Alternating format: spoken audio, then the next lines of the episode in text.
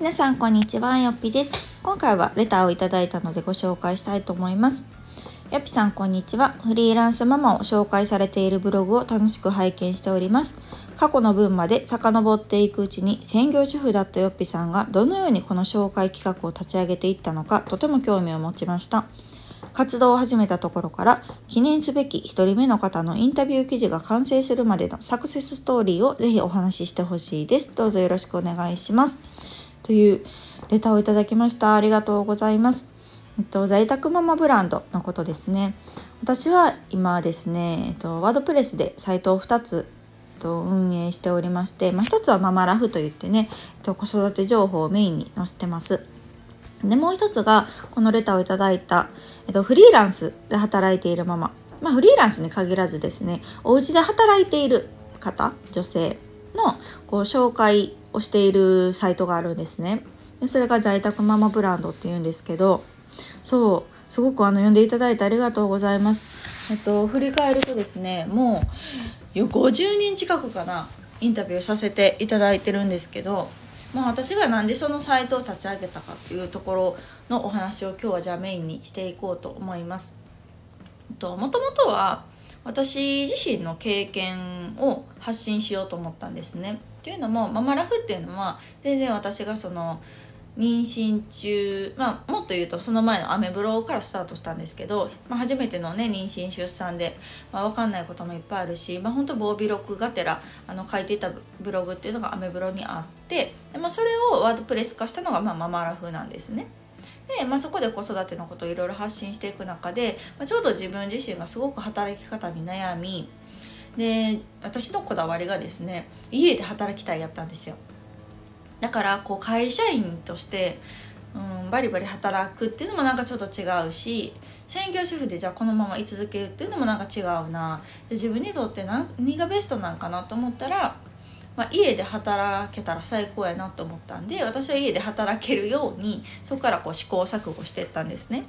でまああの私の場合はブログからスタートしてまあそれで開業してなんか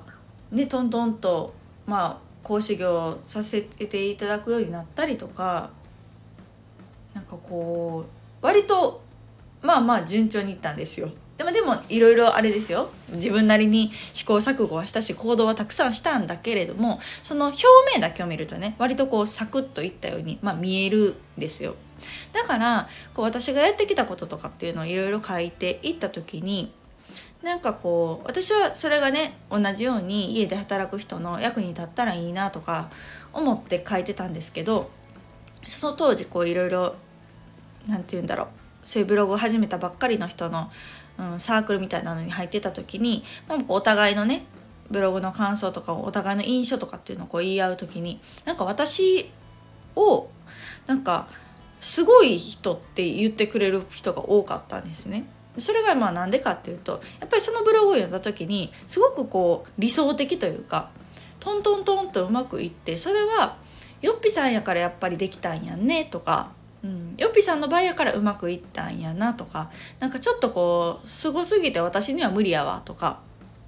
っていう声が、まあ、正直な感想ですよね。いろいろいただいた時にあなんかこれって私が本来したいこととちょっと違うなと思ったんです。なんか本当はね私自身すごく悩んだこともあるしうん、実際いろいろ行動してみたけどうまくいかんかったこともあるしでもこうブログに書くってなったらねそこまで全部書くとめちゃくちゃ長くなるからある意味こう人に分かりやすく伝えるためにするとこう成功した部分だけがこう見えてしまうとかチョイスされてしまってなんかそういうふうに見えてしまうんやろうなっていうのが私の中でその時にこううんまた引っかかった部分やったんですね。うん、で私自身も多分こう見えっ張りな部分があったと思うんです。当時なんかこう綺麗に書かなあかんとかうまくいった感じで書かなあかんとかっていうのがあったから余計になんかこううん参考になればと思って書いたのに参考にならんというかちょっと距離ができてしまった。読者の方とかとねあなんかそれやったらあんま意味ないなと思ってそれを機に自分自身もこうもっとさらけ出していこうと私がどんなところで悩んだのかどんなことで失敗したのかっていうのを出していこうって思ってから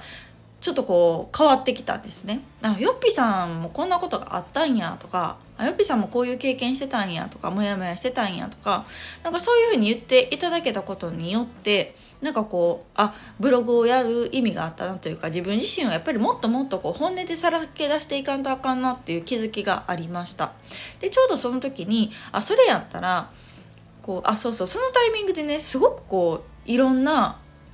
嬉しい声をいただいたんです。さっき言ったようななんか私も同じようなことで悩んでたけどすごく勇気出ましたとか私もこんな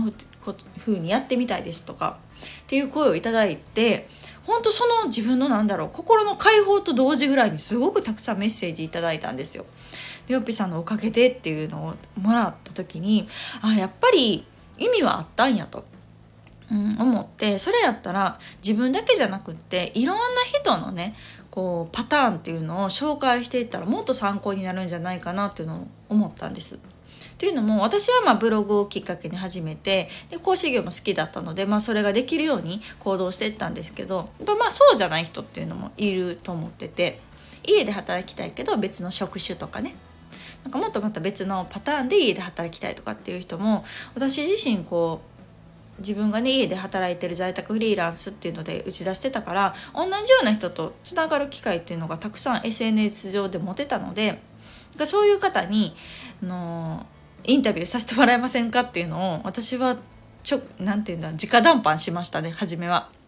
で自分の思いも全部伝えて私はこういうこう家で働きたいけどどうしていいか分からへんっていう人たちに実際家で働いてる人たちのこれまでのストーリー今どんな風に働いてて前職はどんなことをしててで今の働き方になるまでにどんなことをしたのかっていうのを知ることができたらねすごく参考になるんじゃないかなと思ったんですだからそういう方たちに伝えたいからインタビューさせてもらえませんかっていうのを一人一人あのメッセージですけどね SNS のメッセージですけど全員言ってで本当ね皆さん自身もまあそういうね経験されてるから是非是非って言っていただく方がほとんどでした。なので、まあ、そういう方に、あのー、インタビュー私が気になることとかをインタビューさせてもらって記事化してアップしてっていうのをしてるのがこの在宅ママブランドの、あのー、インタビュー記事になってます。なので今こんな感じであの言ってもらったっていうのはすごく嬉しい限りで、まあ、一応この紹介企画を立ち上げた経緯っていうのはそういう経緯です。で1人目が、えっと、確かねもちこさんやったかなもちこさんインスタグラマーの方でもうその時すでにねもう何万人とかっていうあのフォロワーさんがいるようなすごく有名なあの方やったんですけどその方と私はツイッターでつながっててであの画期的じゃないですか。なんか今でこそね結構インスタグラマがめちゃ増えてるしインスタでこうね収入を得ている方っていうのもすごく増えてるけど当時はなんかちょっとこうインスタグラマーってどうやってなんの？みたいな感じやったんですよね。でインスタでどうやって収入を得てんやろとか。でもしこさんの場合はインスタ以外でもあのお仕事されていたので、まあ、そういうところの話を聞いたりとかっていうのもすごく私自身気になったんですよね。だからこうインタビューさせてくださいっていう形で、あのー、しました。でそれが記事化したのが、まあ、今のところででそれであこんな感じでインタビューをしたらいいのかとかこんなことをみんなは気になってるのかっていうのを、まあ、知り、まあ、第2弾第3弾みたいな形で今も50人近くですねインタビューさせていただいたっていう流れになります。あのー、この企画は私自身めっちゃ好きで っていうのもめっちゃ面白いんですよ。なんか私も当時家で働いてる人なんてどこにおるんと思ってたし実際は今も私の周り全然いないんですけど多分 SNS 上にはたくさん本当にいて皆さんそれまでのこうやってきたこととかっていうのもめっちゃ面白い。それぞれあるし業種もバラバラやし苦労したところとか逆にこう分かる分かるっていうところとかあとその表面上のことだけじゃなくてご家族の理解とかね。あとご自身の今満足度はどれぐらいですかとかなんかそういうことを聞く機会ってないじゃないですか。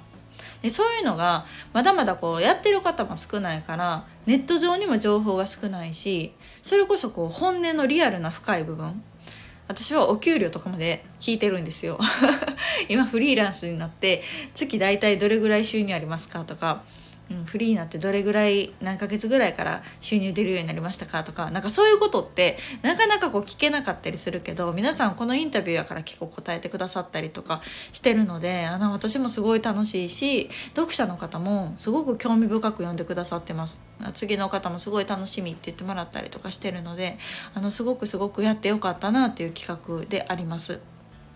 と言いながらね今ちょっと止まってるんですよいっぱいねもう取材させていただく方はもう決まってるし途中の方もいるので私の単なる時間不足であのアップできてないんですけどまた絶対しますね。あのきっとこう家で働きたいけどどういうふうに動いていいか分かれへんとかこの職種で家で働くっていう人いんのかなとかっていう方にとってはすっごく参考になる記事がたくさんあると私は思ってるし皆さんめちゃくちゃいい方でねやっぱりそうやって自分自身もいろいろ試行錯誤してこられたからこそ今悩んでる方にこう少しでもね情報を提供しようという気持ちで皆さん本音爆発で割と書いてくださってるのであのぜひぜひ読んでいただけたらと思います。こののレターいただいたのでねこのラジオのところにもリンクを貼っておこうと思いますのでぜひ在宅ママブランド検索して読んでみてくださいそしてもしね今あのお家で働いてるよっていう方別にフリーランスとして開業してるしてないは関係ないしママである必要もないんです。あの全然あの結婚されてなくても出産されてなくてもそこは全然関係なくて家で働いている女性っていうのを今あの取材させていただいてるのでもし私もちょっと該当するかもとかっていう方いたら是非あのお声かけいただけたら嬉しいなと思います。で収入も問いません。よくねあのすごくこうもうねフリーランスとしてバリバリなってからって思われる方もいるんですけど全然そんなことなくってむしろ駆け出しぐらいの記事っていうのもすごく欲してます。あの皆さんまず参考にするのは多分開業半年とか1年とか開業してなくてもね副業を始めてそれぐらいの方のことがすごくこう参考になると思うので是非あのまだまだ収入ないんですとか歴浅いんですっていう方も大歓迎でございます。でレターはねちょっと私自身があの皆さんへの連絡ツールがないんですよ。このレターをいただいたのがどなたかっていうのがわからないのでもしよかったらインスタとかツイッターの DM であのラジオ聞きましたっていう形であのぜひこれを紹介してもらっていいですよっていうのがあればあの教えていただけたらと思います。で別にあの報酬は出ませんすいません あのこれは完全に皆さんのこの貢献という意味で社会貢献の意味で私もやってますしあの皆さんもそれでやっていただけたらまあまあねあのバトンをつなぐような気持ちでやっていただけるとすごく嬉しいなと思いますので是非あの私